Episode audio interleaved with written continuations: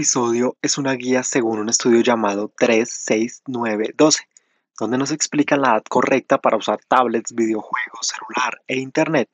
Además te contaremos sobre las letras que tienen los videojuegos en sus carátulas e indican para qué edades están diseñados. Familias conectadas, porque Internet no es un familiar. Dicen que las reglas son para romperlas, pero esta regla es para guiar a los padres. Fue propuesta por el psiquiatra francés Serge Tisserand y aceptada en diferentes asociaciones de pediatría. Es ya casi un marco de referencia a nivel internacional. Regla 36912. Hasta los 3 años, tu hijo debería evitar el uso de cualquier pantalla, incluso nada de televisión. Puedes reemplazarlo por música, cuentos, juegos didácticos. Una reflexión personal. ¿No sientes a veces que el noticiero, los canales tradicionales, las noticias, los titulares ¿Ya te aburren? ¿Te generan descontento y fastidio? Imagina recibir todos estos estímulos a tan corta edad. Hasta los 6 años. Nada, nada de videojuegos ni tabletas. En otro episodio ya hemos hablado mucho sobre las adicciones en Internet y las adicciones a los videojuegos. Te recomiendo un libro que se llama Conéctese con sus hijos para que se desconecten de la red. Allí cuentan algunas historias de frustración y enojo de los niños al descubrir que el mundo real tiene limitaciones, que no es como en los videojuegos, que no pueden volar, saltar y tener superpoderes, sino que tienen que cumplir reglas hasta de la física misma. Por eso se recomienda hasta los 6 años nada de videojuegos. Más adelante te voy a hablar sobre la categorización de los videojuegos. Es una edad perfecta para que practiquen algún deporte. Puedes regalarle algún accesorio como bicicleta, balones, algo que le ayude a desarrollar su motricidad. Hasta los 9 años, nada de computadores. Aquí voy a contradecir un poco la regla desde mi expertise en el mundo digital. Usar el computador es bueno, quizás el Internet no, pero sí es increíble que desde pequeños tengan esa conciencia, ese ADN digital que nosotros hemos llamado alfabetización digital necesaria, como las siglas de ADN, y que entiendan la lógica computacional. Detrás de esto hay una, una lógica matemática. Y de pronto que tengan un gusto por lo que sí o sí es el futuro. Bueno, en realidad ya es el presente. Acá el problema no es el acceso a Internet, es la información infinita que nos da. A los nueve años, ellos no están preparados para tanta información. De hecho, quiero dejarte este dato en mente. Un pederasta puede convencer a tu hijo en línea para que se desnude en 8 minutos. Hasta los 12 años, sin internet ni celulares, al menos solos no.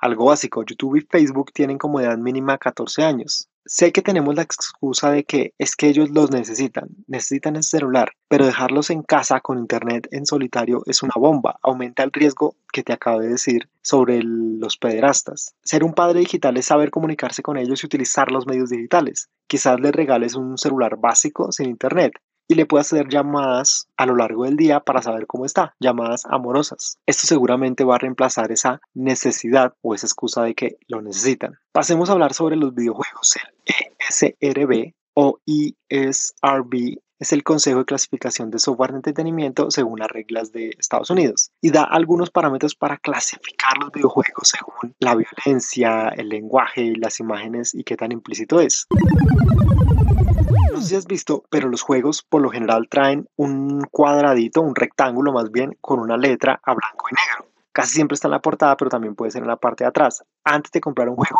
mira con atención esta letra, porque es una guía que nos dice qué juego deberían utilizar según la edad. Puedes encontrarte juegos con la letra E. Son para everyone, para todos. Por ejemplo, fútbol, baloncesto, los deportes en general y las versiones de nuestro inmortal Mario Bros. It's a me, Mario.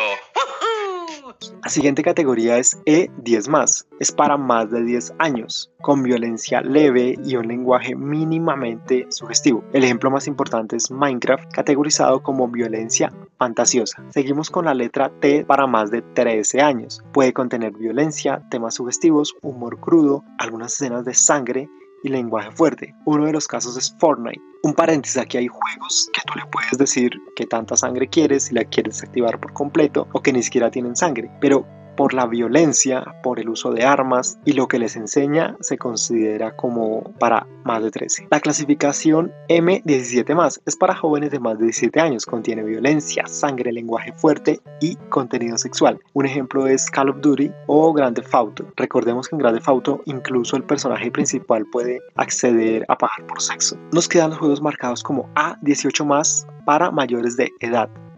Además del contenido de la categoría M17, puede tener pagos con dinero real. Ya es más jugar e invertir en algo de lo que se va a comprar y pagar por algo. Yo sé que Fortnite puede tener complementos, pero pues no alcanzan el nivel de violencia de la categoría M o A. Para terminar, les cuento un caso de Fortnite que no sé si sabes, pero es un juego donde hay una campaña a muerte en realidad y batallas donde muchos jugadores compiten entre sí. El último en quedar con vida es el ganador. Según algunos reportes de, de, Telegram, se han presentado casos de niños que abandonan sus estudios por no pausar el juego. Es tanto la adicción y no querer perder en medio de un combate que dejan de asistir a clases.